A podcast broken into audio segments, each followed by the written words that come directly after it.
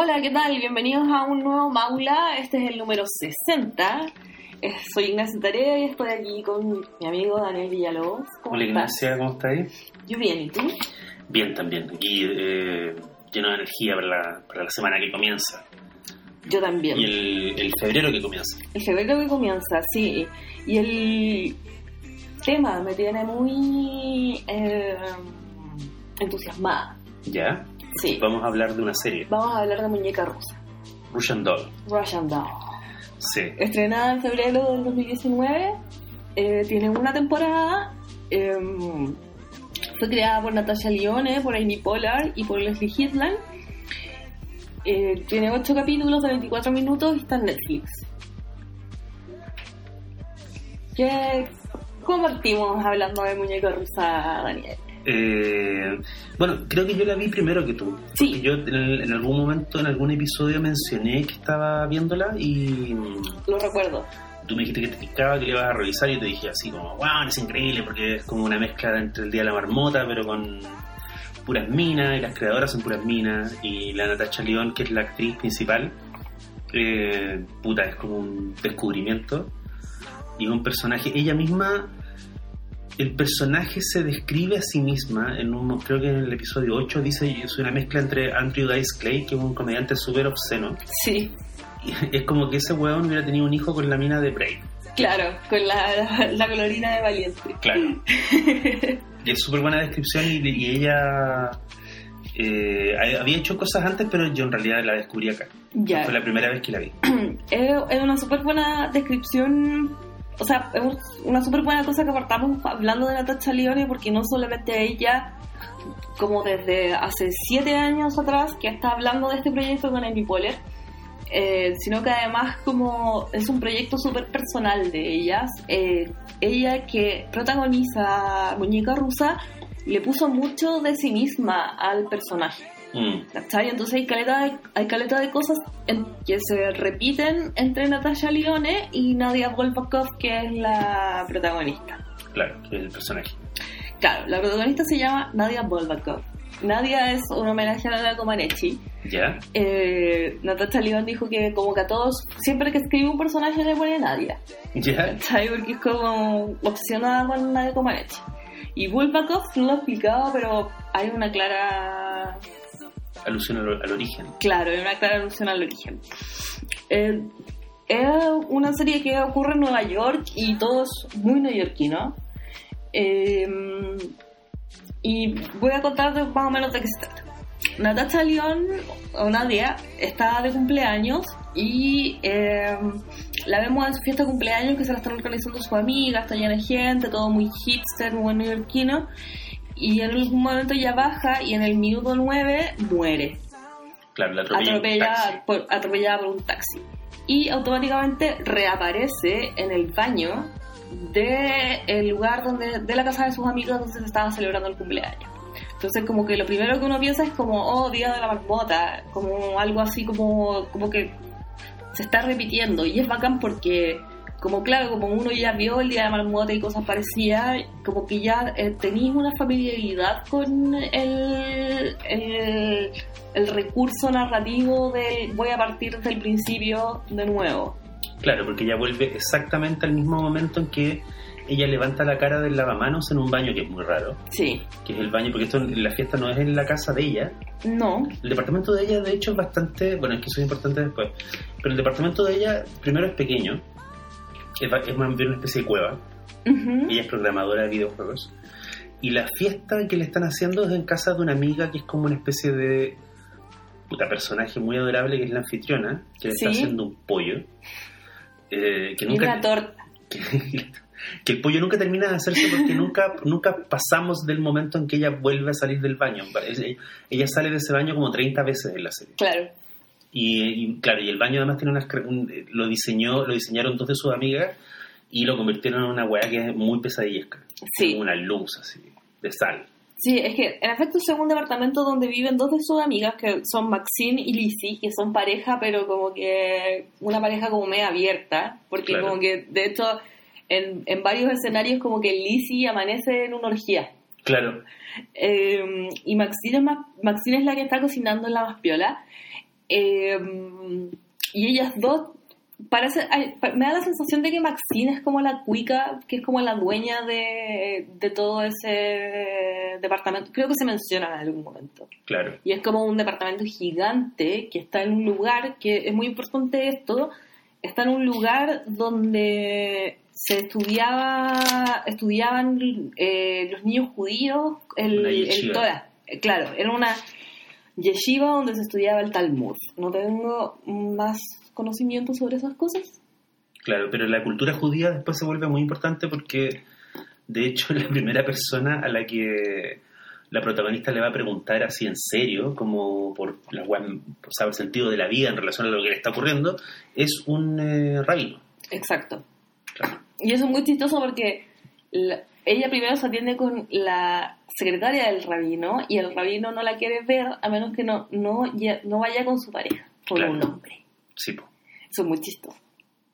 Y ella empieza como a trolear a la secretaria y decirle, tú de verdad, como que tú no, no eres muy judía. le empieza como a interrogar, como si sabe el- la oración cuando uno toma vino y la oración cuando uno ofrece ayuda. Sí, todos los judíos muy importante, pero ya, sigamos con la historia. Dale. Nadia sigue intentando ha- eh, hacer cosas a partir de la fiesta. Hay veces donde se queda la fiesta, se emborracha, hay veces donde sale y pasan otras cosas, pero cada vez se muere. Y se muere de hipotermia, se muere cayéndose a- por la escalera, se muere. Se muere varias veces en la escalera, de hecho. Sí, pues hay un episodio dedicado a eso, que ella le agarra miedo a bajar por las escaleras. Sí. Sí. Em, Y se sube a un ascensor se su- claro, y, hasta que muere también. en el tercer capítulo se sube un ascensor y el ascensor eh, claramente tiene un desperfecto y toda la gente se empieza a volver como media loca, excepto un weón que está al lado de ella. Y ella le dice así como, ¿por qué no está ahí Histérico. histérico? Y él le dice como, a mí esto me ha pasado otras veces, Claro, he muerto, he muerto otras he veces. muerto otras veces. Entonces ahí ellos cachan y es como, ya juntémonos. No, pero él, él al principio no quiere tener nada que ver con ella. Porque él, él siente que vive, está, está viviendo como una especie de calvario propio. Y esta mina loca no. Él, él demora mucho en confiar en ella. Sí, Sí, Sí, pero ahí es porque hay una... Ellos dos funcionan... Bueno, al final lo que pasa es que este cabro que se llama Alan le está pasando exactamente lo mismo que a Nadia, que en vez de, pero en vez de despertar en su cumpleaños, despierta en su casa y lo que, lo que le estaba pasando era que él despierta en su casa y va a ver a su polola. claro. Ya. Entonces, para él la weá es súper como confortante, porque cada vez que la- la- le pasa, como que él va y va a ver a su polola y su polola lo patea. Pero él siente que cada vez que lo pasa y él va a ver a su polola de nuevo, él puede estar en mejor pie para, para aceptar la ruptura o hacerla de otra forma. Entonces, en el fondo, él siente que está teniendo la oportunidad como de mejorar lo que le está pasando. Por otro lado, Nadia, en cambio, como que toma un approach mucho más intelectual de la situación. Entonces, como que no le, no le hace sentido por ese lado y empieza como a intentar cosas diferentes cada vez. Entonces, eso es lo primero que los separa.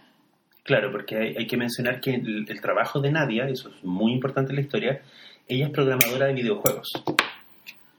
Sí, ella es programadora de videojuegos y el juego que ella ha hecho es uno que se llama Ariadne y Ariadne es un juego que Alan ha jugado, eso, eso es re loco, y Alan Sí. le dice, es un juego donde Ariadne no necesita ayuda de nadie para pasar capítulos, o sea, en niveles imposibles y al final no lo podéis ganar, nunca.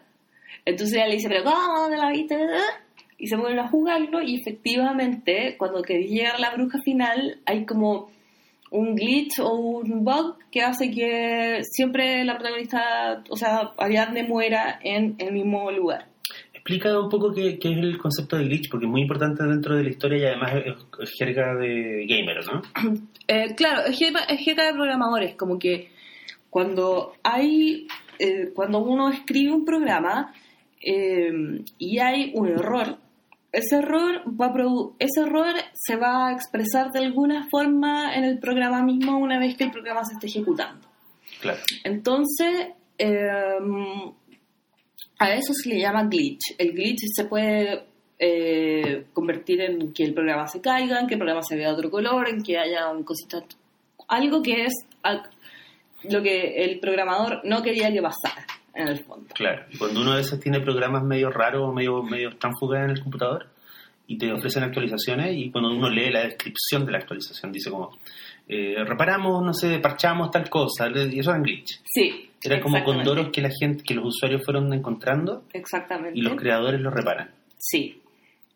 Entonces, ella hace Ariadne con, con este problema y de hecho cuando ella, la única vez que ella va a trabajar en, el, en, en uno de los timelines, ella va a trabajar, le, le- alguien lee su programa, el programa que ella estaba haciendo en ese momento y le dice como, oye, tiene un error.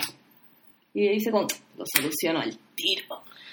Claro, pero además ella dice, eh, le pide el computador a un Wonderland, porque ella ni siquiera anda con, en ese momento ya está tan para cagar que ni siquiera llega con su laptop a la No. reunión. Le pide el laptop al Wonderland, ella es la única mujer en la mesa. su- Sí. Y, y su, su- los colores de su ropa son claramente mm, únicos en relación a los colores de la otra gente en la mesa. Ella es un motor disruptivo en ese lugar. Pero queda muy claro que ella es mucho mejor que los demás. Y lo vemos en acción porque ella dice, no, el error no es mío, el error es de Sam. Y, chu, chu, chu, y lo arregla y, y el mono que tienen como en un data Sí, eh, empieza a funcionar. claro. Y ella dice como, disculpe, disculpe, me tengo que ir, llegó mi traficante de droga, me está llamando mi dealer, me tengo que ir. Y eh, una, cosa divertida es que esos tres actores que están en la mesa son los mismos actores, ellos hacen varios personajes. Exactamente. Reaparecen Sí. una y otra vez y siempre son como antagonistas de lo que na- nadie quiere hacer. Claro. Entonces aparecen ahí. eh, hay un momento en el que Nadia se la llevan en una ambulancia y ellos son los paramédicos. Eh, ¿Cuándo más aparecen? Ellos son los tres borrachines que están en, la, mm, en el deli y que le preguntan como, oye, somos nuevos, ¿dónde vamos a carretear? Y la mina, ¡Ay, los zorrones! y la mina sí, los verdad. manda como a distintos lugares dependiendo de, de- de la, línea, la línea temporal. Sí, ¿Sabéis qué?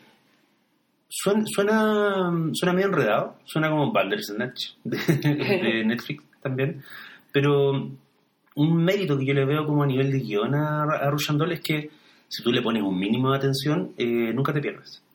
Es Sí. muy, es muy, es- tiene una cosa muy meritoria y es que la situación en que ella está atrapada son varios niveles de realidad, son varios niveles alternativos, pero como el personaje de ella es muy inteligente y muy pilla y es programadora, en el fondo ella afronta esta situación, que es como el día de la marmota, como, como si fuera un videojuego, que es cuando tú te equivocas en un videojuego, tu personaje, tú pierdes una vida, pero claro. vuelves al inicio. Sí, Entonces lo que hace es que, ya, ¿cómo hago la misma ruta pero sin perder la vida?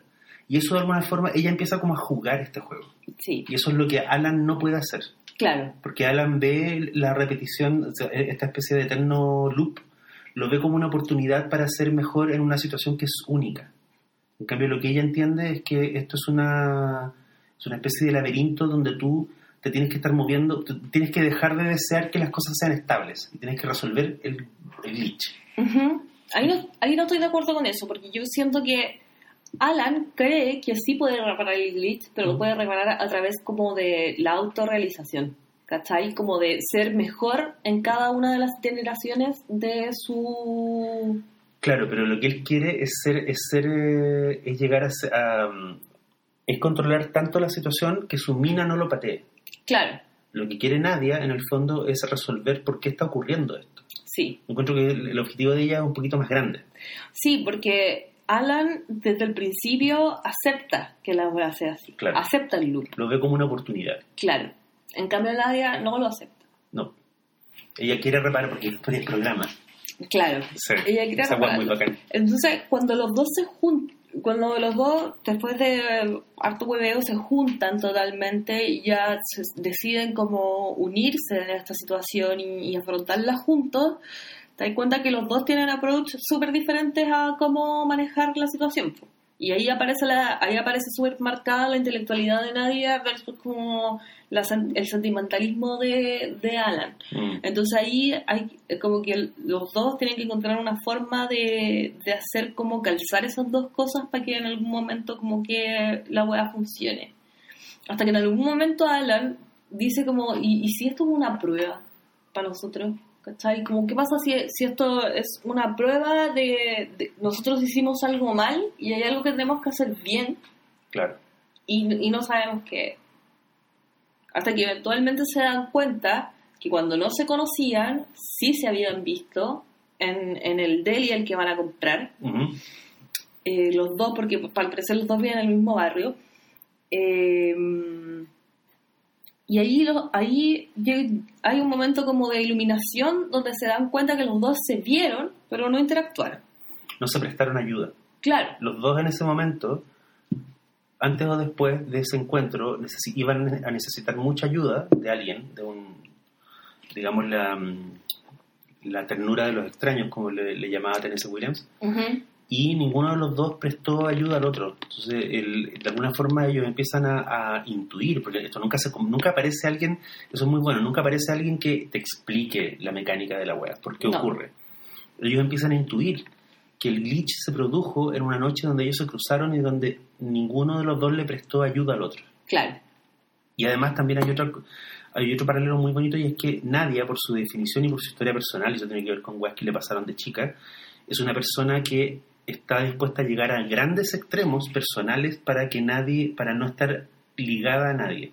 sí, Y Alan, al revés, está dispuesto a llegar a extremos insólitos para que su pareja no lo deje. claro. Ellos son como, en ese sentido, son súper opuestos, ¿cachai?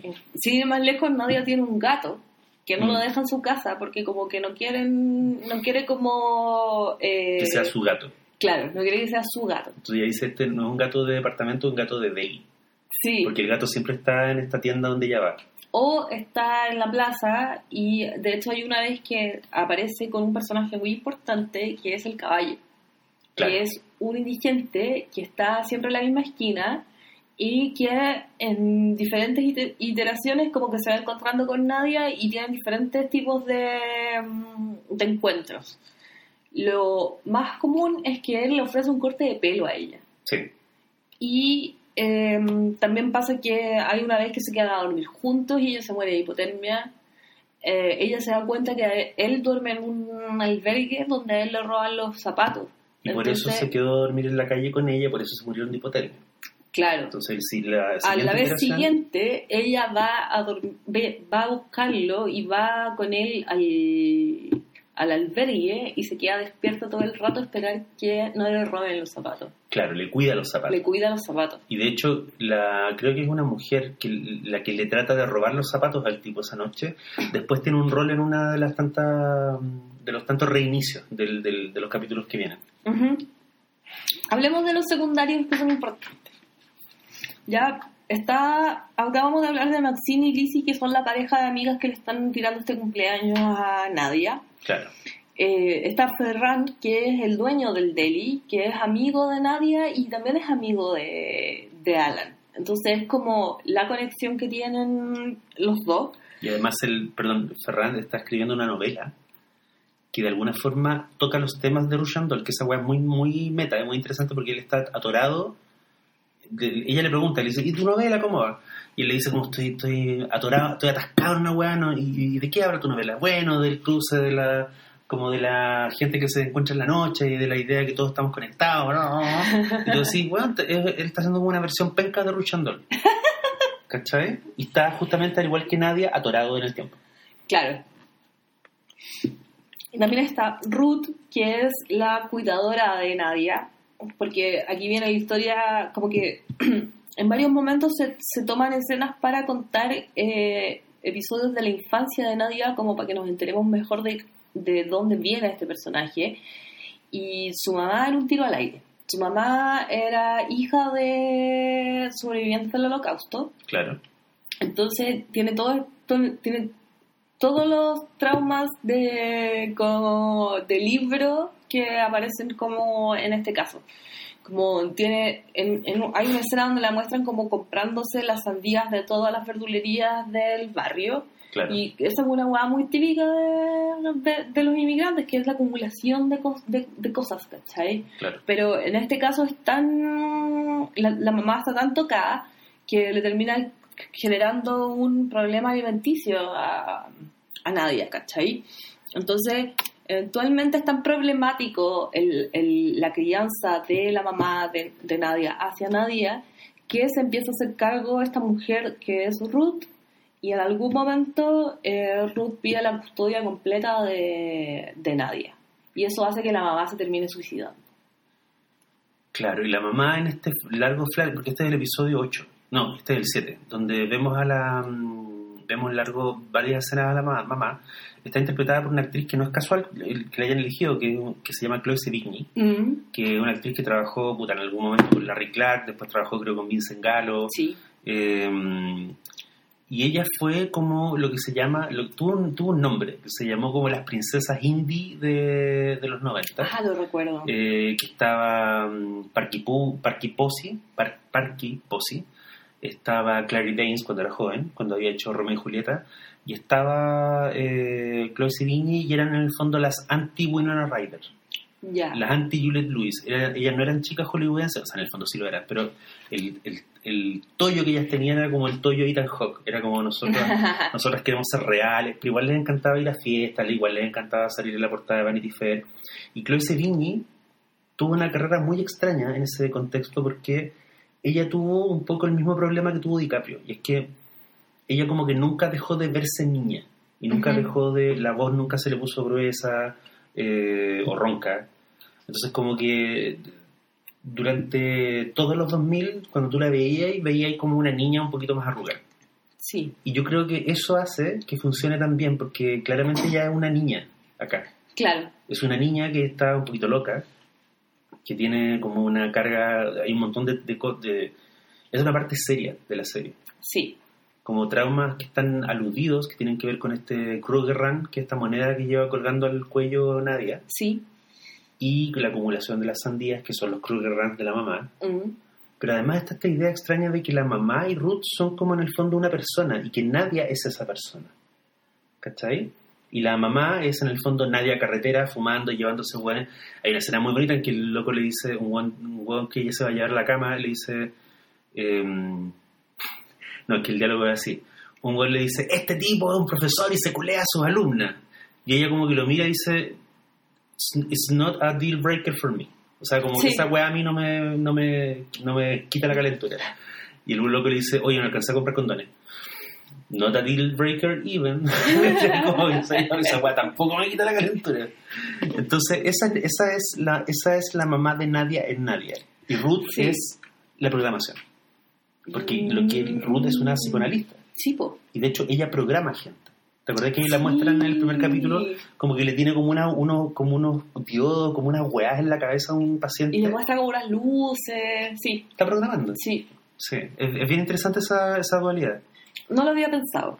Ya, de- digamos, luego de este desvío, Bueno, Ruth es importante porque Ruth es co- también es como el, el faro como de, de, de la moralidad que tiene que ver con que la vida es linda también, ¿cachai? Como que cuando ella, ella, cuando va hacia Ruth es cuando está en los peores momentos y necesita que alguien le diga como, weón, esto no es tan terrible, ¿cachai?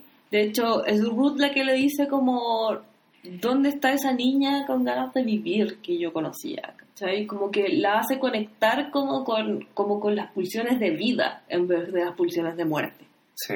¿cachai? Y eso es, es, es re importante. Y también Ruth en un momento habla de los espejos rotos y los espejos rotos se vuelven una weá súper importante a lo largo de la, de la trama. Porque primero, Ruth cuando habla de los espejos rojos y rotos y corrígeme si no me equivoco, pero ella primero dice que fue Nadia la que los quebró. ¿O no? No, creo que fue la mamá, No, es que es la mamá la que los quiebra. claro. Pero cuando Ruth lo cuenta. Ruth lo cuenta de otra forma. Ah, ya, ya, y no estoy, no ¿Cachai? estoy seguro. Entonces, capítulos después, vemos la escena de la mamá volviéndose loca y rompiendo los espejos, y ahí te das cuenta que, ah, no era, no era nadie, era la mamá Era la mamá. rompiendo sí. los espejos. Ahora, bueno, y después también. cuando, es- cuando ocurre el clímax de las muertes, eh, nadie tiene en la boca un pedazo de espejo. Sí, po. sí. Y eso es muy interesante porque también ella, nadie empieza a botar sangre cuando está frente a la hija de su ex, que es como un espejo de ella Que cuando se era llama niña. Lucy. Claro, que era un espejo de ella cuando era niña. Pero además, o sea, lo odio, cuando nadie, el punto de retorno, cada vez que ella muere es frente a un espejo en el baño donde, de su cumpleaños, Sí. número 36. Eh, y el Alan también está frente a un espejo Sí, cuando vuelve de la muerte. Y hay un momento en que, eh, muy terrible, creo que en el capítulo 8 ya, donde nadie ya no quiere morir. Porque cada vez que vuelve al punto de retorno en el cumpleaños, el cumpleaños ya es, cada vez más vacío y acá la gente empieza a desaparecer y en un momento desaparece el espejo. claro, el mundo mismo empieza a colapsar, como Mm. que en, en la casa de Alan empieza a empiezan a desaparecer cosas, desaparece su mascota que es un pescadito.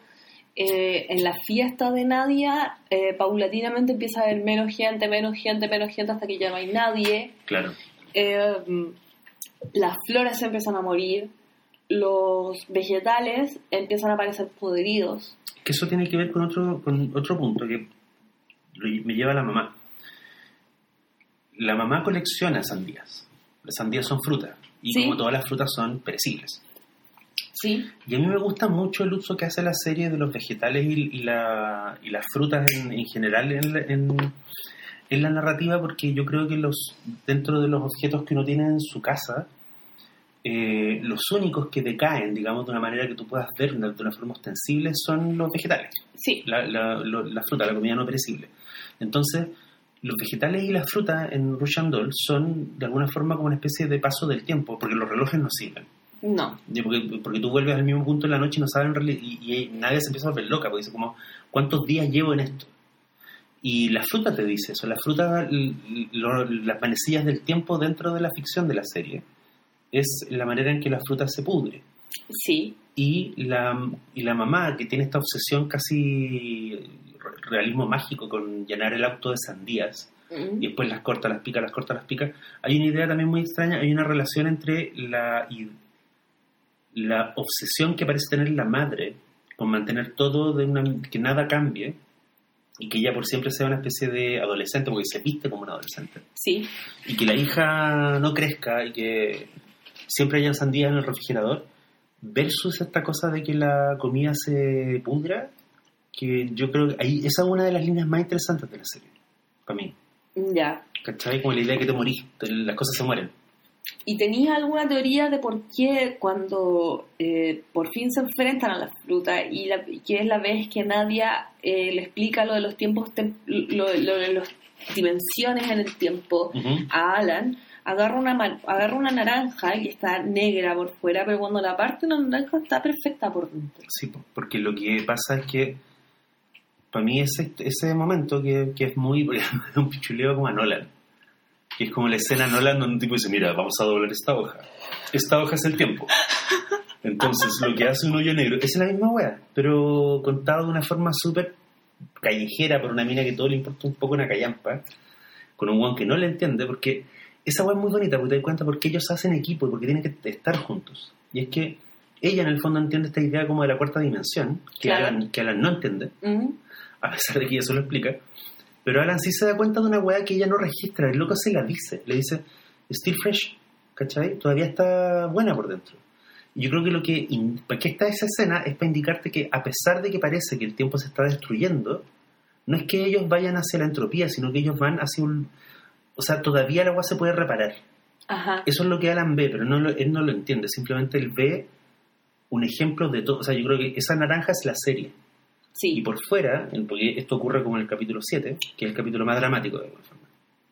Y parece que todo está peor que nunca, la mina está escupiendo vidrio, hay recuerdos horribles de la infancia, Alan está dejando la cagada, y en el fondo la naranja por fuera está negra, pero cuando ella la parte, todavía hay esperanza, todavía Claro. se puede comer la naranja, ujú, ¿cachai? Pero Sí. el- ellos no lo saben, no lo pueden ver.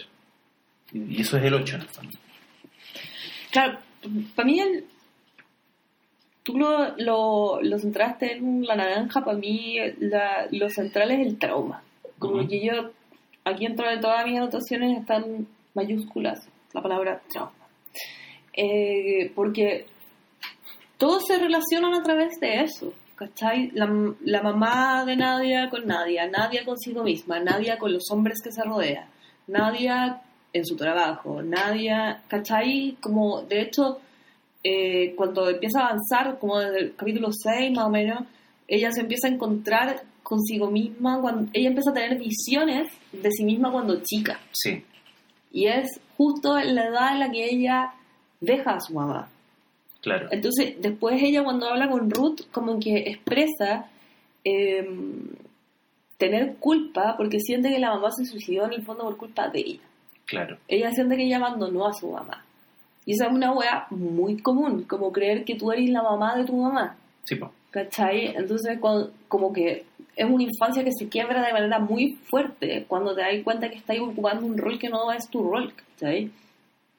Entonces, em, eso para mí es re importante. Y bueno, de hecho, Ruth trabaja con los traumas.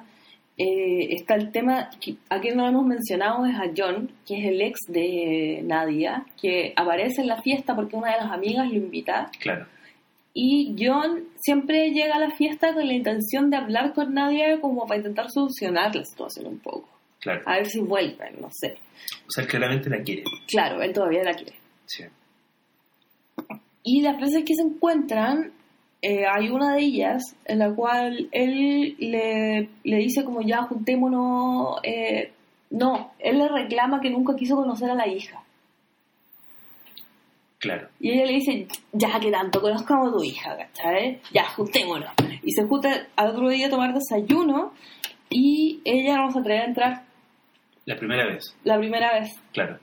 Porque Eh. ocurre varias veces, obviamente. Claro, se, se encuentra con él y le dice, ¿sabes qué? No, no, no, no voy a entrar. Y lo, y lo que pasa ahí es que ella no se atreve a entrar porque piensa que se puede morir delante de la niña. Sí. Y no se quiere morir delante de la niña. Porque de ahí te das cuenta que ella se ve en la niña, ¿cachai? Y no le quiere provocar el trauma a la niña. No, ella en el fondo siente que... Ahí yo creo que hay uno de los aspectos más interesantes de Russian Dolly que es una weá que no es tan común en la ficción. Eh, so- sobre todo en la ficción protagonizada y creada por mujeres. El único ejemplo cercano que se me ocurre es Happy Valley, que es una serie policial inglesa. ¿Ya? Y es la idea del el temor de las mujeres a transmitir. Puede ser un trauma, puede ser una especie de infección, una infección espiritual, digamos, que, les- que ellas recibieron de sus madres. Entonces la idea de que hay algo que tú transmites, hay una cosa que tú contagias. La idea del trauma como contagio. Como que Ujú. si tú te quedas, con- si tú te, te acercas mucho a mí, te vas a contagiar. Claro. Entonces uno empieza a entender a medida que avanza la serie que eh, ella en el fondo rechazó a este weón que la quería eh, y que tenía una hija que en el fondo de alguna forma representaba la familia nuclear. No porque ella fuera como una super feminista, super liderada, sino porque ella prefiere irse al catre con unos weones que son absolutamente despreciables como, Como mi, Mike. mi personaje favorito de la serie, que es el, el profesor de literatura. ¿Cachai? Que es como... Que yo encuentro que es el weón que tiene las mejores líneas. ¿Cachai? Mike es el weón que está, es un weón que está en la fiesta de Nadia, que en la primera iteración se va a acostar con Nadia, que es el weón Sí. que no tiene los condones, el weón que se acuesta con la alumna. Una de las alumnas con la que se está acostando es la polola de Alan. Entonces ahí hay otra conexión entre ellos Sí. Y es muy chistoso cada vez que muestran a, Mike. Mike está hablando de weas como, por ejemplo, el SIDA. El SIDA se llevó a, todos Los los a todos los críticos importantes de esta época. Después, no sé, el holocausto. El holocausto se llevó a todos los artistas que le importaron en ese momento. Entonces nos quedamos sin como un acervo cultural demasiado importante. Y después lo veis de nuevo está hablando como de otra masacre o de... Siempre está hablando de weas Sí. como de traumas de la humanidad. Lo que pasa es que Mike, en el fondo, es, o sea, todo lo que nadie pretende ser, como alguien amoral, alguien sin lazos, alguien sin dolor, alguien sin trauma, un, un depredador de la, no- de la noche neoyorquina, ella pretende ser eso y tiene un poco la pantalla de que ella es eso. Claro.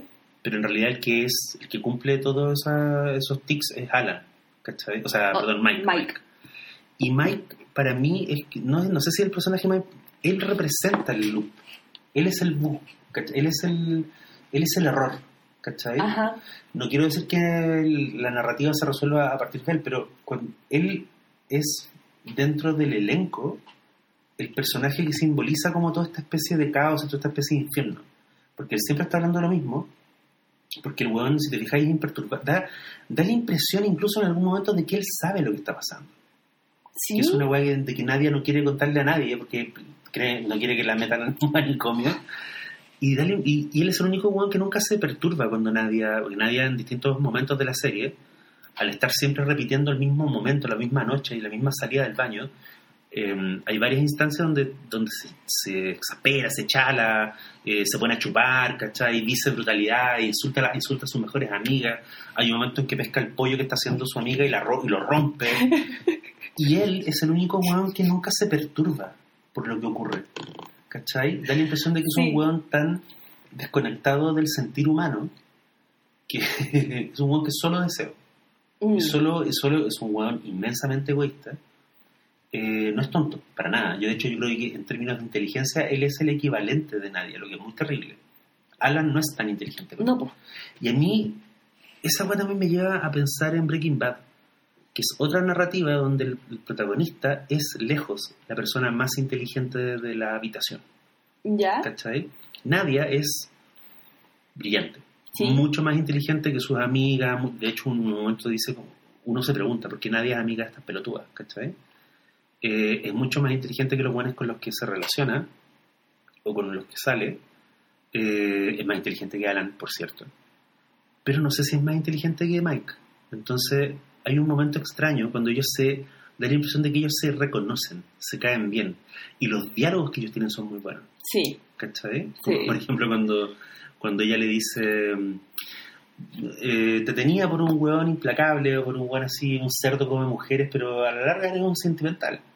Y el tipo le dice, y ella está viendo su teléfono, y el tipo le dice, déjame probarte que no soy un sentimental, ven acá y siéntate, siéntate en mi cara, de nuevo. Y la mina le dice, suena como un tremendo plan, pero te acabo de pedir un Uber.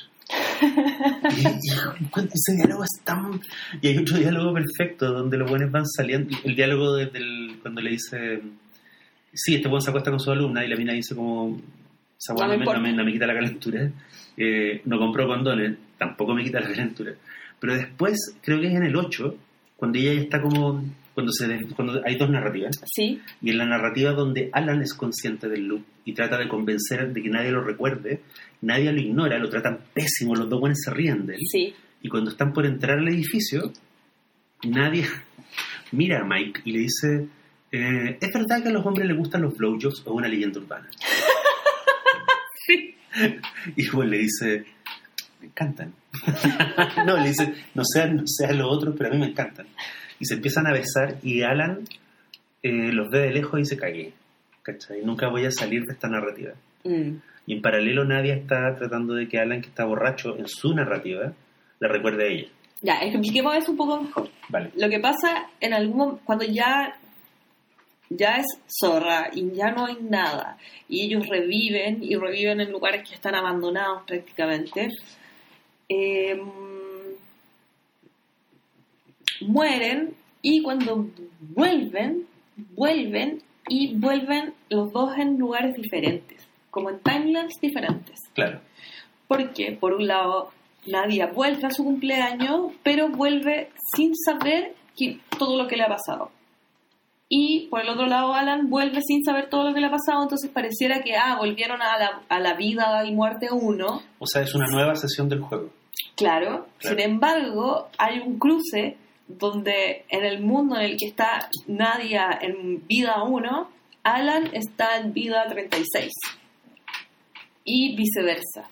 Claro, y ahí... Entonces ahí es cuando los dos se dan cuenta, o sea, ahí es cuando los dos ya se dieron cuenta que nos habían ayudado. Sí, Entonces dicen, ya, para otro nos podemos ayudar. sí. Y ahí un amigo que juega me decía, esta weá es muy bonita porque, eh, o sea, me dijo, las minas que hicieron esto, por lo menos una de ellas juega, y juega mucho. Porque me dijo, esto es cuando tú eres un weón muy veterano en un juego online, que es como un multijuego, Ujú. y metís como un amigo que está como, ponte tú en Coquimbo, tú estás en Santiago, y el amigo no tiene puta idea de lo que está pasando, no entiende nada, ¿cachai? Y tú has jugado a la weá 20.000 veces, y todo está lleno de buenos veteranos que los quieren matar, y tú tratáis de que el amigo atine, y el amigo no cacha nada. y, y esa weá es este, este capítulo, pero, pero en- en paralelo. Claro. Porque ambos, en distintas realidades, están tratando de convencer al otro de que se conocen Mm, y de que tienen que escapar del loop. sí. Sí, Y Nadia convence rápida, o sea, Nadia entra a la vida de Alan fácilmente, porque Nadia, Alan está súper, Alan viene de, de- de que la- lo patearon, entonces llega a emborracharse. Y aparece en el deli y en el deli ya está borrachísimo. sí, Ahí lo agarra Ferran, el dueño del deli, y lo- se lo lleva como a, a ensobriarlo un poco tomar café. y nadie lo sigue de lejos. Entonces en algún momento nadie lo intercepta y se lo lleva a la casa. Piola, Sí, ¿cachai? En cambio, cuando Alan se encuentra con Nadia 1, ay, Alan 36 se encuentra con Nadia 1, es palpico porque Nadia no le cree ni cagando y además Nadia anda con Mike y porque nadie es más inteligente que Alan. ¿Cachai? que Alan. Sí, pues. En esa, en esa línea. No, independiente de que, de que ella esté en el 1 y él sea la vida 36, nadie siempre es más inteligente que Alan. Alan no tiene recursos para convencerla. ¿Cachai? Que le habla puras weas. Sí, po. Le dice, este weón se mete con su alumna y la loca da lo mismo. ¿Cachai? Y lo único que al weón se le ocurre para que la mina lo vaya a escuchar es que él se acuerda de la cantidad de plata que iba a ser el fondo eh, universitario de ella, Sí, que era la plata que había ahorrado el abuelo sobreviviente de los campos con los Krugerrands. sí. Y ahí ella dice como, este número no puede saberlo este weón. ¿Quién es este weón? Sí. ¿Cachai? Y ahí cuando se juntan y Alan salva a Nadia de que la atropellen. Claro. Y eso es en, ese, eso es en esa. eh, Porque en el otro. En la otra línea temporal, el gesto de, de piedad o de empatía lo tiene ella hacia él. Claro. Porque, Porque- ella despierta. Hay un, hay un tema en algún momento que es que lo- lo- los dos eh, quieren saber qué pasó la primera vez que murieron. Nadia se acuerda perfecto, pero Alan no se acuerda de nada porque estaba borrachísimo. Entonces, eh, con el pasar de las cosas, Alan se termina dando cuenta que se suicidó, tirándose desde arriba de su edificio. Claro. Entonces, Nadia justo lo intercepta cuando el buen está a punto de tirarse. Y ahí es como una escena que siento que es muy como eh, lo que Muñeca Rusa quiere contarnos de su visión de lo que es la vida. ¿Sabes? Porque nadie le dice a Alan como, weón, no te batís, ¿cachai? Las cosas van a estar mejor. Y el, Don't jump. y el weón la mira y le dice, ¿acaso tú crees que yo voy a ser feliz? Y ahí la mira llorando le dice, ¿feliz? No, no vaya a ser, pero al menos no voy a estar solo. Claro. Vaya a ser conmigo. Y se lo lleva a la, y se, y se lo lleva a la, a la casa y lo acuesta y le cuenta una historia que es la historia de ellos dos. Claro. Y después viene esta escena en el túnel, que es donde. Porque en paralelo a todo esto que estamos contando, la narrativa del arco, digamos, narrativo de los mendigos de la plaza es muy interesante. Sí, porque esos mendigos son como sacados de una película de Lynch. Primero no son como... Da la impresión de que son hueones como muy inteligentes que por distintas razones terminan en la calle. claro. De hecho, el, el caballo, que es el que más aparece, había sido informático en los 80 y 90 y decide salirse de esa wea. Sí. Y termina siendo un indigente. Escapa del capitalismo en el fondo. El Claro. se va cuando justo está explotando Silicon Valley. Sí, Y el dice, no, la hueá era demasiado turbia, me fui. Y tú decís, ¿qué chucha vio este hueón que prefiere dormir en un banco en la plaza? bueno, y lo que ocurre es que esos hueones empiezan como a... La exposición de estos locos a Nadia en distintas instancias y que la mina cada vez se va volviendo más loca y la exposición después a Alan, porque en algún momento también interactúan con Alan, sí, los empieza a chiflar y da la impresión, no sé, tendría que ver la serie de nuevo, me da la impresión de que hay un momento en que ellos también empiezan a viajar por, las, por los timelines. Entonces hay un momento en que ellos como que empiezan a agarrar como unas basuras, como unos restos de un carnaval, y se empiezan a disfrazar. Sí, Y ellos tienen máscaras, pero máscaras como de Mardi Gras, como una máscara gigante. sí, pero nosotros no vemos la preparación de eso. Vemos al caballo poniéndose como una máscara, de, como una cabeza de caballo. Pero eso es cuando ya está apareciendo ya el, el carnaval mismo. Sí. Y ahí tú decís, ¿qué, qué, qué- qué va a seguir? Y claro, y ese es el... Ese es el momento en que las líneas temporales se cruzan. Es que ese es el momento es donde el caos eh, entra otro caos, pero no sé, es que es, es tan hermoso.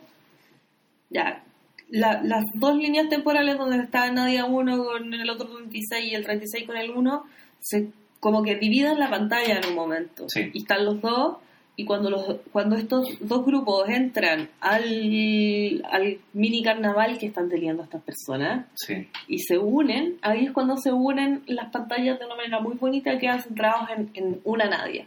Claro. Pero cuando ella está en el medio del plano, vemos pasar por los costados, de espaldas a la cámara, otras dos nadie. Otras dos Nadias. Y Sí. tú decís, ¿cuántas historias están ocurriendo? ¿Cuánto, ¿Esas nadias de dónde, de dónde ¿De vienen? dónde vienen? ¿De dónde van? Se supone que hay una temporada 2. Sí. Pero tú decís, ella está en o sea, Neil Gaiman, en un, un cómic que se llamaba Sandman, él habló, de, no sé si es un invento de él, pero una imagen muy bonita.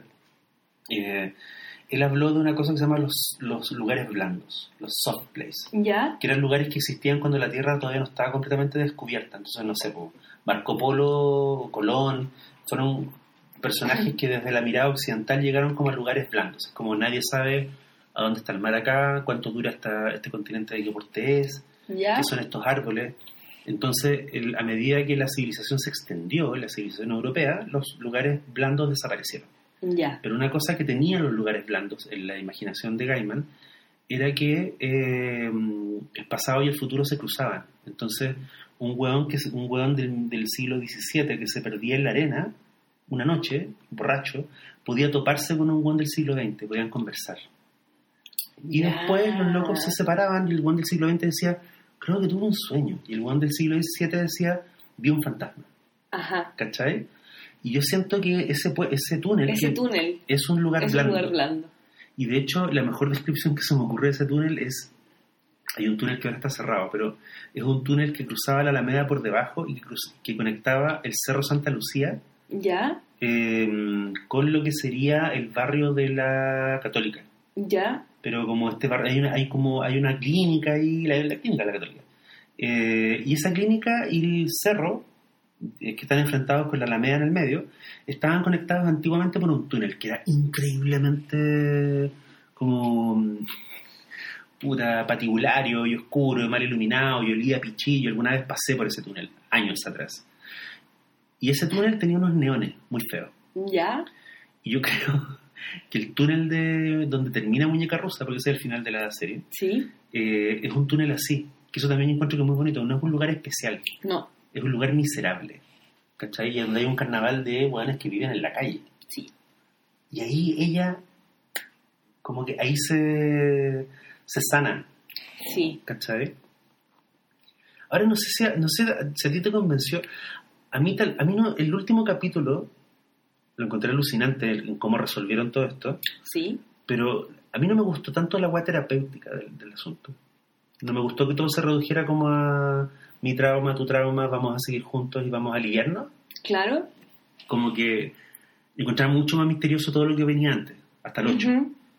¿Cachai? Cuando te empiezan a explicar cómo la mamá, los, la sandía y Alan y cómo este, él quería, eh, él quería resolver su vida, o sea, él se mató porque estaba triste y eso explica como el loop. y como, eh, la explicación no me gustó tanto.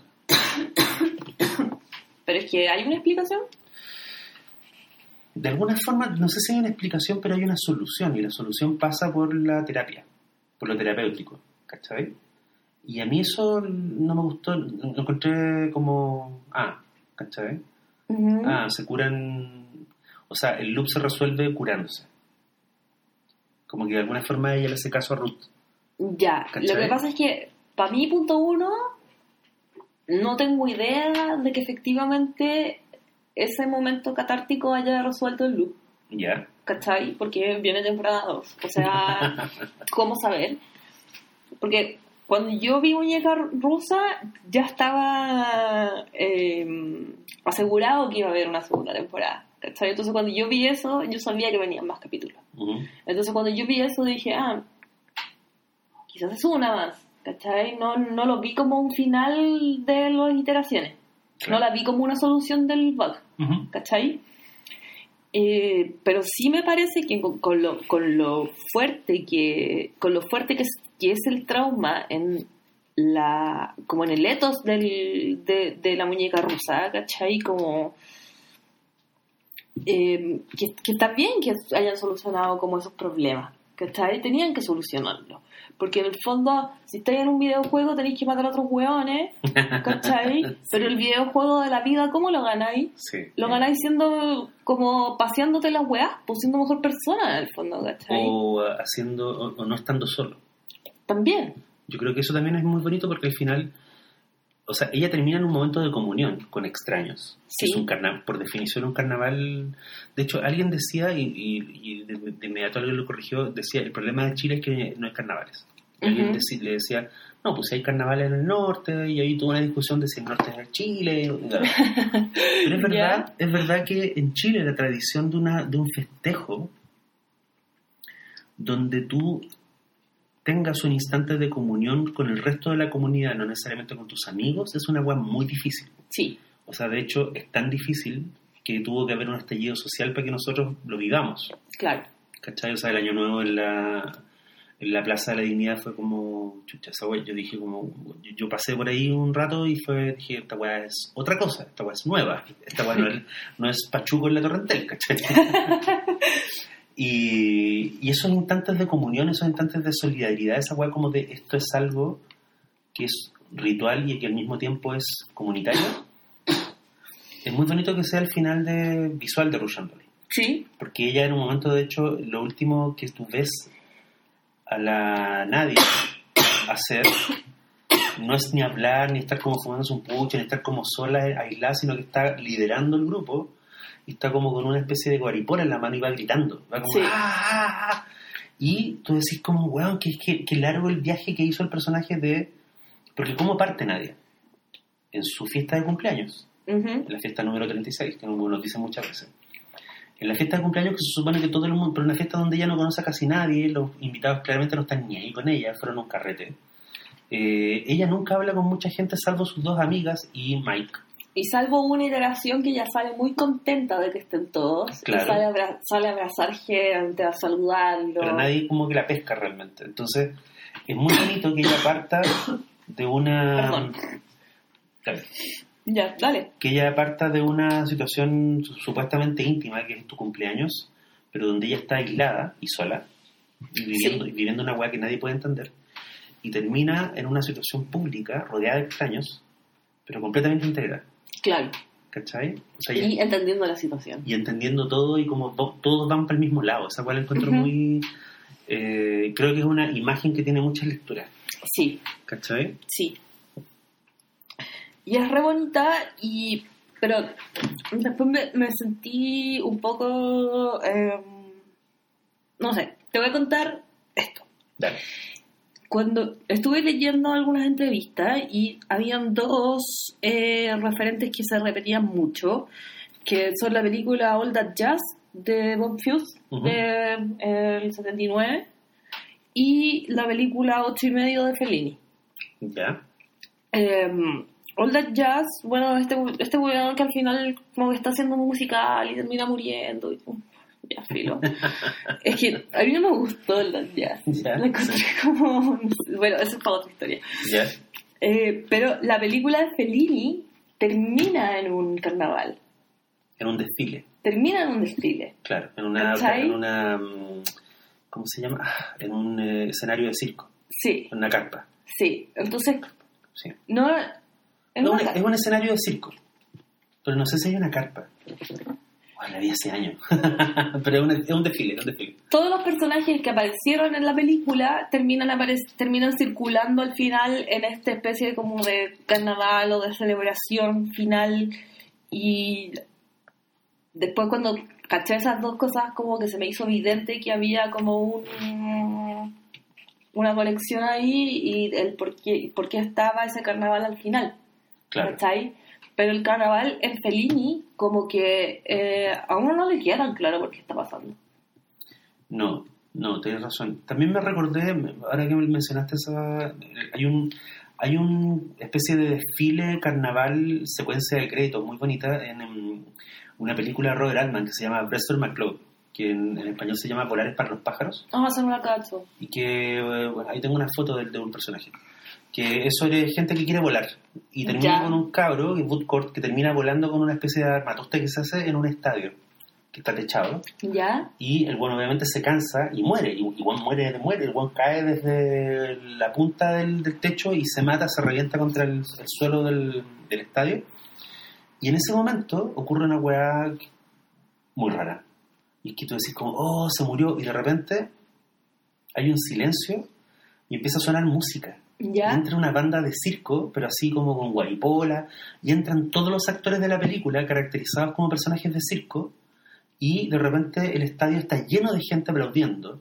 Y, la, y los créditos finales son como dirigida por Robert Altman, prr, música, trompeta, y dice con Ignacia Taré, y sale Ignacia Taré como de trapecista, y de repente dice como, y el protagonista Woodcourt, y muestran el cuerpo, el buen muerto, el buen no resucita. Oh. El güey está reventado en el suelo, así como con sangre en la cabeza. Ajá. Y ahí se acaba el final. Ese es, la- ese es el cierre de la película. Qué interesante. Es muy loco. Bueno, yo encuentro que Muñeca Rusa tiene muchas weas de los 70. Sí, sí, y qué bueno que hablaste de música, porque tengo una página dedicada a eso. Porque si te fijas, cada vez que Muñeca Rusa revive, suena la misma canción. Todas las veces. Es una canción sobre apurarse. Es una canción que, de Harry Nilsson, que se llama Gotta Get Up, que es del 71. Harry Nilsson también tiene una historia súper eh, terrible. El weón era alcohólico. Era una persona que gente como John Lennon le prendía, le prendía velas, ¿cachai? Que hizo discos muy buenos en esa época, como que, que, que le fueron muy bien a nivel como crítico y a nivel como otros músicos, pero nunca le fue bien como... Nunca se convirtió como en un nombre.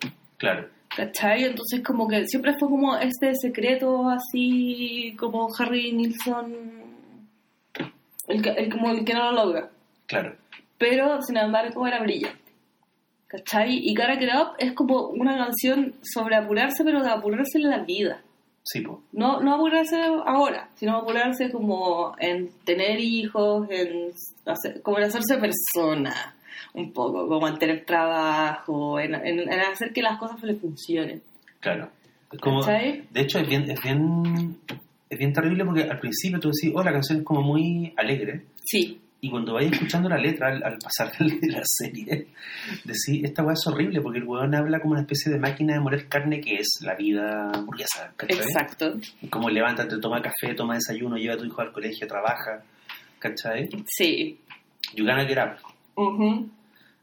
Y es muy bonito porque la, también es una canción sobre un tema de la serie, que es la, la, la, la demasiado rápido. Sí.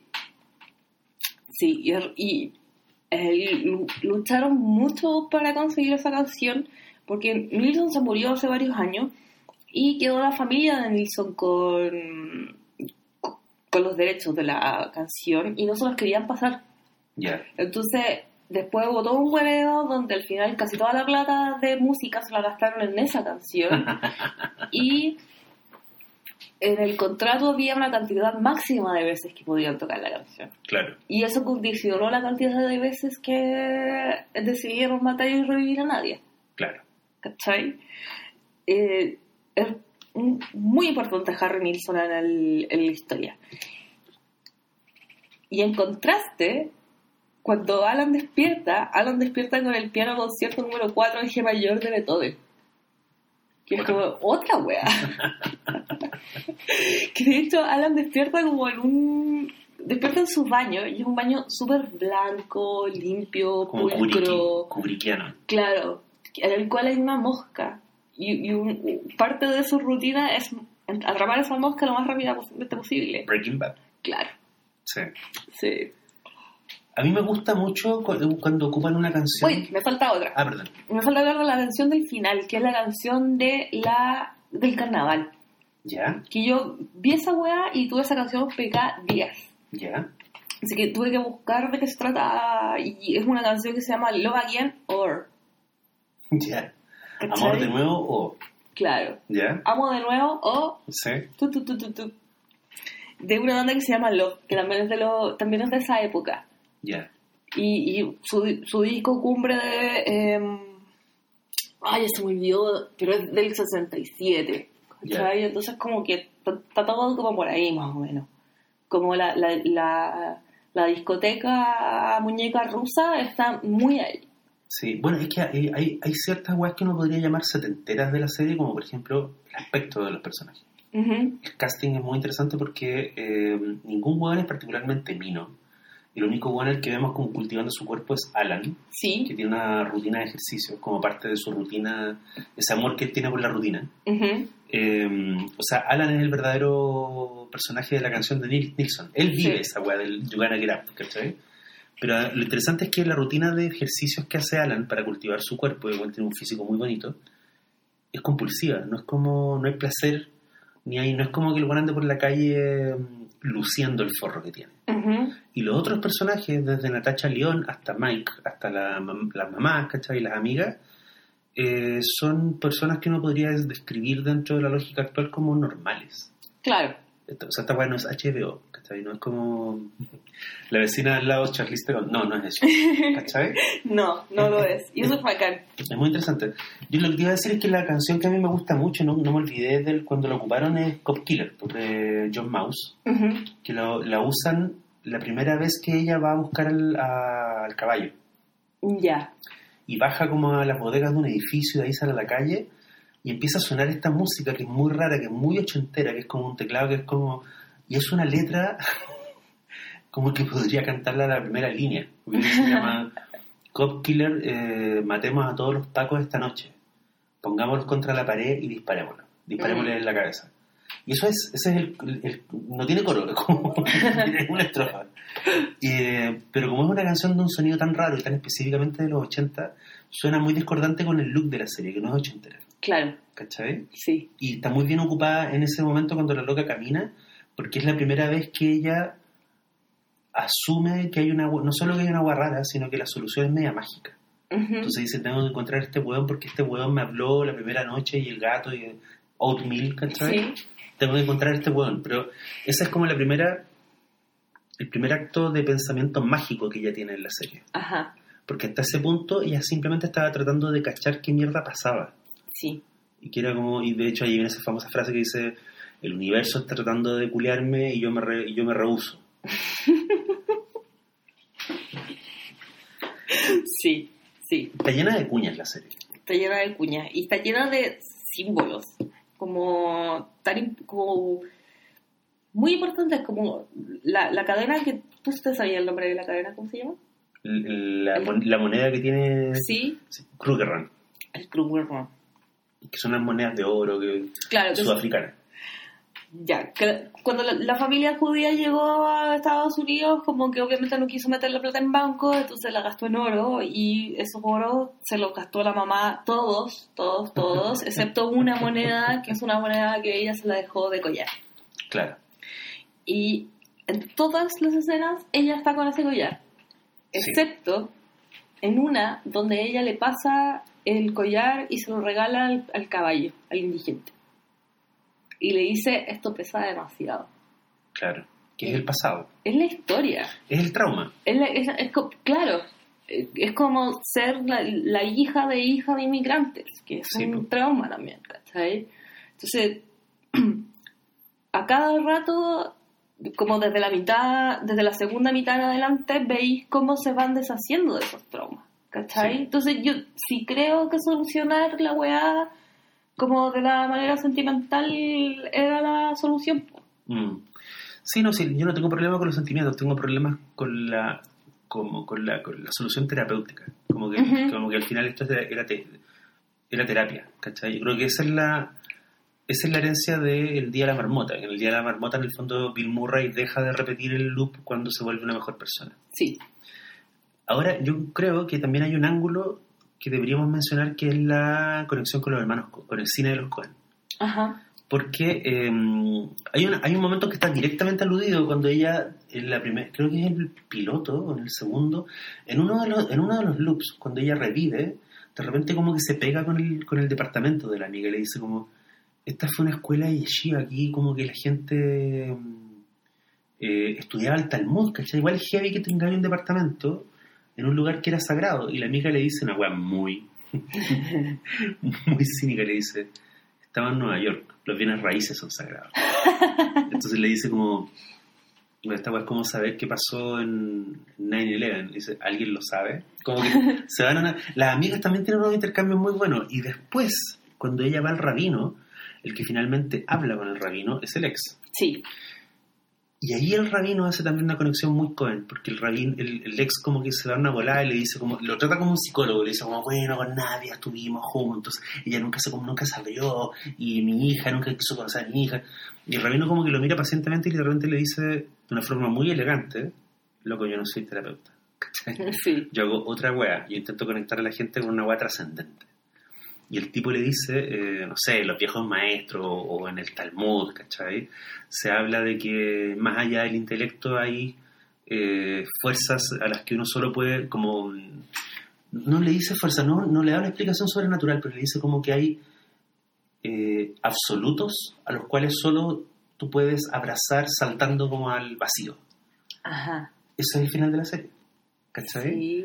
Y es un momento muy Cohen porque en, lo- en las películas de los hermanos Cohen, cuando sale una figura de autoridad como un rabino, el buen siempre dice una pelotudez. que está disfrazada como de gran sabiduría, Sí. pero esa pelotudez de- después al final cuando tú ves la película dices, ah, el buen estaba hablando del de la película, Sí. ¿cachai? Sí. Y yo encuentro que ese rabino es Cohen. Es como el, el- es como el saludo con el sombrero que le hacen las creadoras de Muñeca Rusa a los Cohen y les dicen, sí, la historia de esta mina, o sea, si ustedes alguna vez hubieran tenido una, una protagonista mujer y no hubieran sido siempre puros hueones como Jeff Bridges, eh, sería una historia más o menos así. Porque hay una wea, hay un aire medio de dude en, eh, en, en Nadia. La loca es desordenada, tiene como unas mañas, es buena para chupar, es buena... Bueno, todo el mundo fuma bajo techo, ¿te fijaste esa wea? Sí. Los locos están fumando en las fiestas todo el rato. Y tú así, pero y la loca fuma en su casa mientras programa, ¿cachai?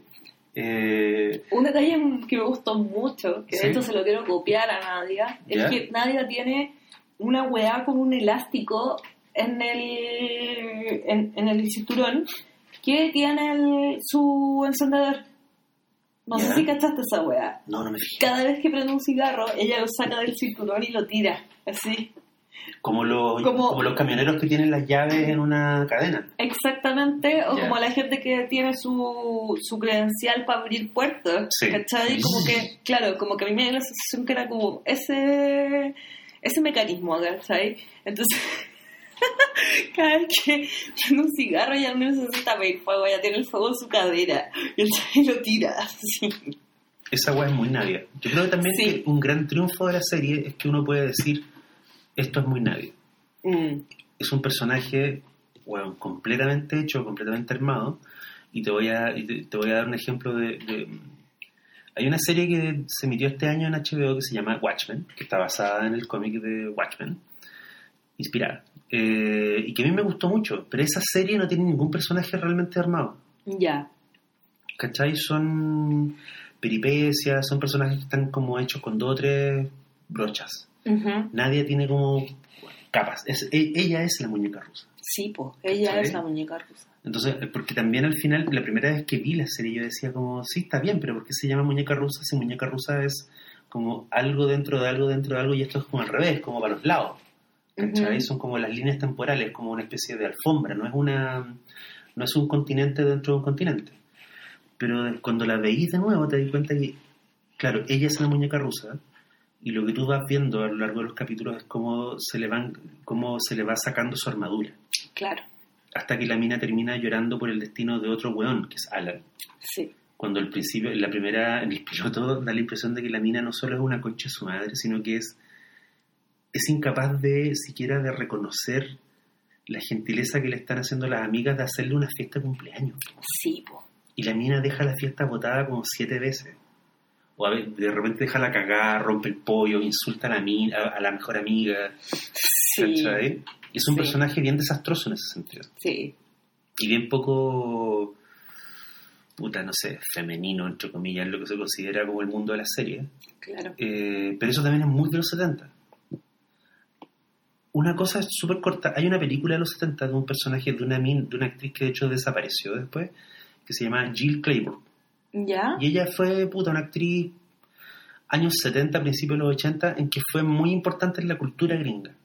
Ella era como una actriz muy... salía en películas eh, de distinto calibre, pero ella hizo una película muy importante que la hizo Paul Mazurki y que se llama eh, Una mujer des- una mujer descasada o una mujer separada, tenía, era esa clase de nombre. ¿Ya?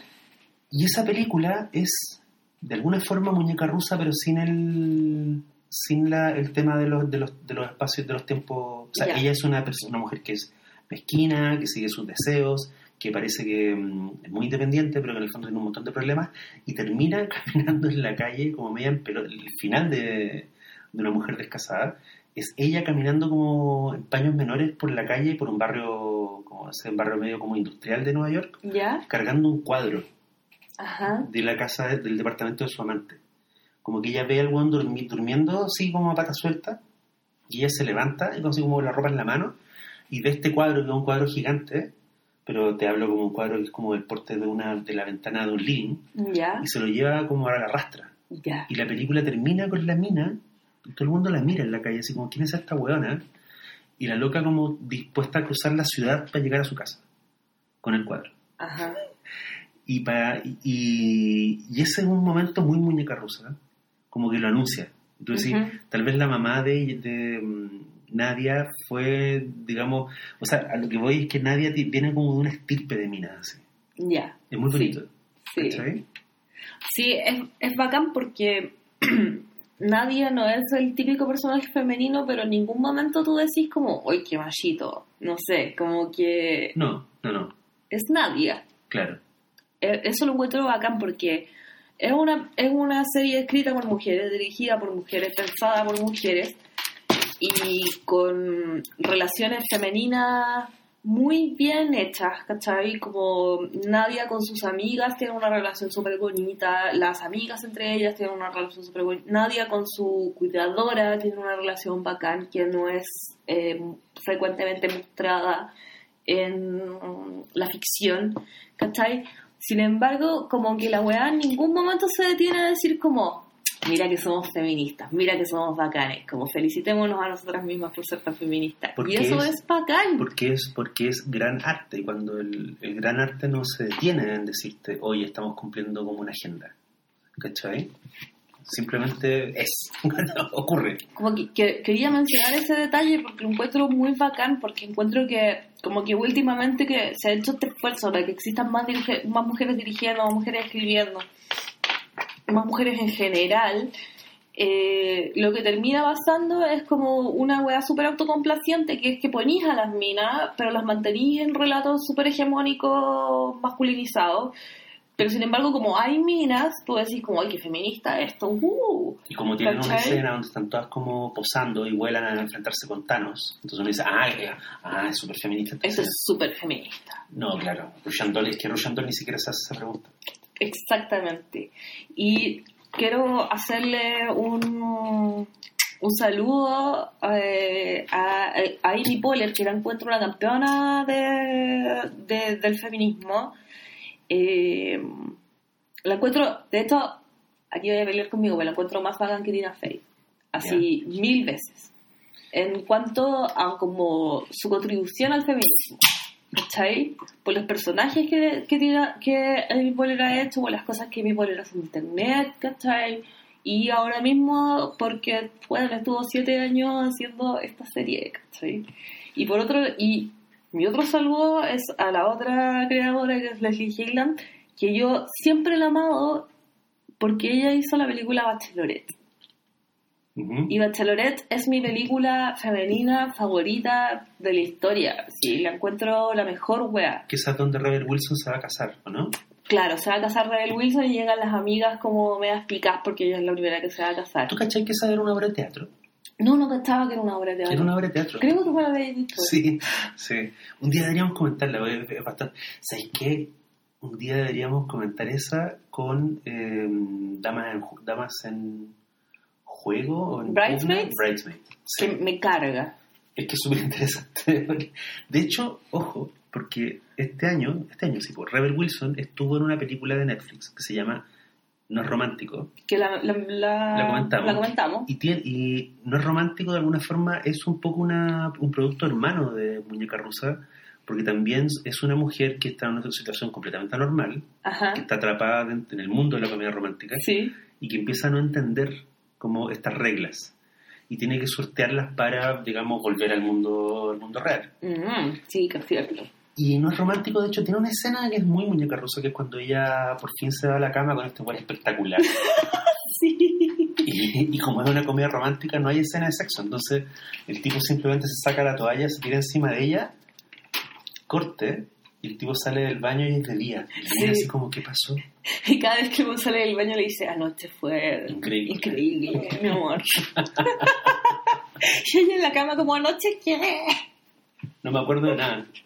Esa güey es muy muñeca rusa. Sí, esa weá es muy muñeca rusa. Sí. Ahora, Muñeca Rusa es mucho mejor producto, o sea, mucho mejor ficción que No es Romántico. Encuentro igual, No es Romántico encuentro que es mejor como la premisa que la película, Ujú, en, en general. ujú. ¿Qué opinas tú de la, de la como cierta pequeña obsesión de muñeca rusa de usar eh, como referentes y símbolos eh, siempre eh, personajes, artistas que son gente que no la pasó bien? Como por ejemplo, acabamos de hablar de Harry Nilsson. Hay una, hay una, hay un, un elemento muy importante que pasa en muchos capítulos, que es que nadie está buscando un libro que a ella le gustaba mucho cuando era chica, que es Emily of the New Moon, Sí. que lo escribió una mina que se llama Lucy Montgomery, y Lucy Montgomery murió de suicidio. ¿Ya? ¿Cachai? Murió suicidada por barbitúrico. ¿Barbitúrico? Pastilla. Pastillas. Pills. Pills. ¿Cachai? Nadia en su pieza, o sea, en su casa, tiene un póster de un escritor que se suicidó. ¿Ya? ¿Cachai? Entonces hay varios como... Hay, hay muchos guiños a otros artistas que sufrieron muertes de este tipo. Mm. ¿Cachai? Que no... Lo, o sea, lo visualicé, lo noté, pero todavía no le saco el rollo. ¿Ya? Bueno, lo que pasa es que lo terapéutico, Muñeca Rusa termina con dos personajes que al principio estaban... Hay algo extraño porque nunca se alude, nunca se explica muy en detalle en qué punto de su vida, de su, de su vida, digamos, emocional estaba Nadia cuando parte la serie.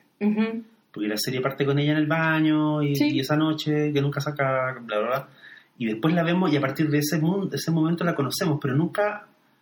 En algún momento se habla de su trauma, se habla de la infancia, vemos la relación que tiene con Ruth, pero nunca sabemos en qué momento estaba ella de su vida. Claro. ¿Qué pasaba con ella cuando tenía 35? Claro, estaba contenta, estaba. Da la impresión de que ella vive muy bien, pero vive como una cueva, Claro. ¿cachai? Alan no, pues Alan está completamente perdido. Sí. Yo creo que la relación con la. O sea, es que.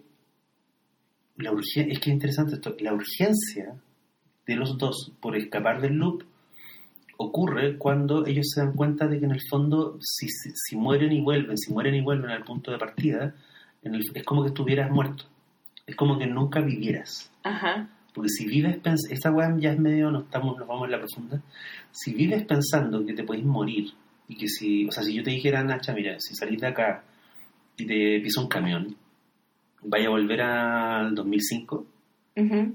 Eh, eso cambia completamente tu perspectiva de la vida, de lo Y que de vaya la a muerte. ser y de la muerte, ¿cachai? Entonces lo que ocurre en Muñeca Rusa es que estos personajes se dan cuenta que tienen que escapar del loop porque si no, eh, paradójicamente, vivir eterna, vivir por siempre, reiniciarte cada vez que mueres, es como que estuvieras muerto. Mm. ¿Cachai? Esa es una reflexión que se da de manera explícita en The Good Place, que se está acabando. ¿Ya? Eh, no, no quiero spoilear nada porque esto pasa en los últimos, últimos capítulos. Pero es, es, la- es como dentro de todos los problemas existenciales que están teniendo una y otra vez los, los protagonistas, como que están llegando a esta conclusión. ¿Cachai? Como, ¿qué pasa con la. como ¿Cuál es el sentido de la vida si es eterna? ¿Cachai? Como, Claro. si yo ya sé lo que va a pasar mañana. ¿Cuál es el sentido? Sí. Y no, no, no quiero explayarme en lo que pasa porque quiero que lo vean, pero y, y quiero que la comentemos eventualmente cuando ya sea una serie terminada. Vale.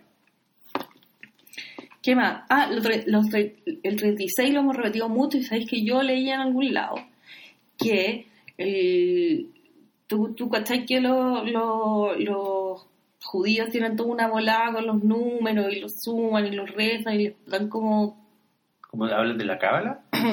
Sí, y la- asignan como, como eh, divinidad a los números asociados a cada cosa. A cada palabra. El número 18 es vida. ¿Ya? 36 es 2 veces 18. Ah, mira. Son dos vidas. Ya. ¿Cachai? 36 es lo que cumple Nadia y también es la edad en la que se muere la mamá. Tienes razón. Mira. Bueno, y 18, do- 18 por 2, claro, 36, pero además nunca, no sé si alguna vez se dice cuál es la edad de Alan. No. pero Da la impresión de que él es un poco más joven que Sí. ella. Sí. Ahora también hay que decir que Nadia tiene una vida de mierda en términos... O sea, ella misma hace chistes con la weá. Dice como por dentro tengo el cuerpo de un señor de 70. Tengo los, Sí. tengo los órganos internos de un señor de 70. Sí. Entonces, claro, también hay, hay, hay un par de capítulos donde ella se ve mayor. Muy, muy mayor. Sí. ¿Cachai? Oye, hablando de eso, hay unos capítulos, que- o sea, hay, hay un seguimiento muy chistoso que hace Nadia que es a un cuando parte la weá y está, y está la amiga haciendo el pollo, le pasa un pito Sí, y le dice, esta es la weá que están fumando los cabros del ejército de Israel. sí. Y la mina nunca sabe lo que tiene ese pito. Y de hecho, está como que en los primeros tres capítulos le está asignando al pito la responsabilidad de lo que le está pasando. Claro, ella cree que está alucinando. Ella cree que está alucinando. No, pero ella llega a saber, porque llega al dealer, que tiene un nombre como que se llama War Dog, algo así, y le dice, era cocaína, y el dealer está con, con su científico, digamos, el químico que le arma la weá, y, el- y le dice, sí, es cocaína, es lo que fuman en Israel, y el científico le dice, "Eh, no, no, o sea, es que a esto no- le, echamos, le echamos otra cosa. ¿Qué le echaron? Ketamina. Sí. Y ella se enoja porque ella dice, bueno, yo he tomado ketamina y no me ha pasado nada. Entonces claramente, y ahí, se cierra el arco del pito porque se, No, se pero ahí- cacha que no es eso. Como que ahí lo como que a mí me dio la sensación de que lo bueno no estaba tan seguro. Claro. Pero también al final es inconducente, el pito no es la weá. No, no es la weá, pero me, me- me causó mucha gracia que el como el punto de venta del pito fuera como es la que están fumando los jóvenes Israel. Claro. Es como, ese, ese es como un chiste similar al que había en Community, en el episodio de la oh, de, la, de los timelines paralelos. Eh, Chevy Chase lleva a la casa de Abed con, em, Con el- Troy. con Troy, como que su aporte al carrete es una botella de ron, dice como ron serbio, y le dice, tan so strong, tan- eh, este ron es tan fuerte, tiene tantos grados que está prohibido en Serbia, weón". y esa es como la venta del ron. Sí. Em, En paralelo a Parásito, donde los locos dicen como esta carpa no se va a inundar porque la, la, la, la trajimos a Estados Unidos. trajimos a Estados Unidos. Sí. De nuevo Parasite y esa línea de lo trajimos a Estados Unidos se repite tres veces. Mira, Sí, que eso, tú cachai que es una regla muy vieja como de la comedia, que dice Sí. como para que algo sea chistoso tenéis que decirlo tres veces. sí, Claro. sí. Eh, ¿Hay algo más que quieras decir sobre Muñeca Rusa? Me llamó mucho la atención como lo, lo liviana que es, lo, lo, lo, lo ágil, lo, fácil que es verla entera. Yo la vi de nuevo entera ayer. Y bueno, en total deben ser como tres horas y media, más o Es como ver el irlandés. Claro. es como, y con la misma cantidad de copete Sí, y de drogas.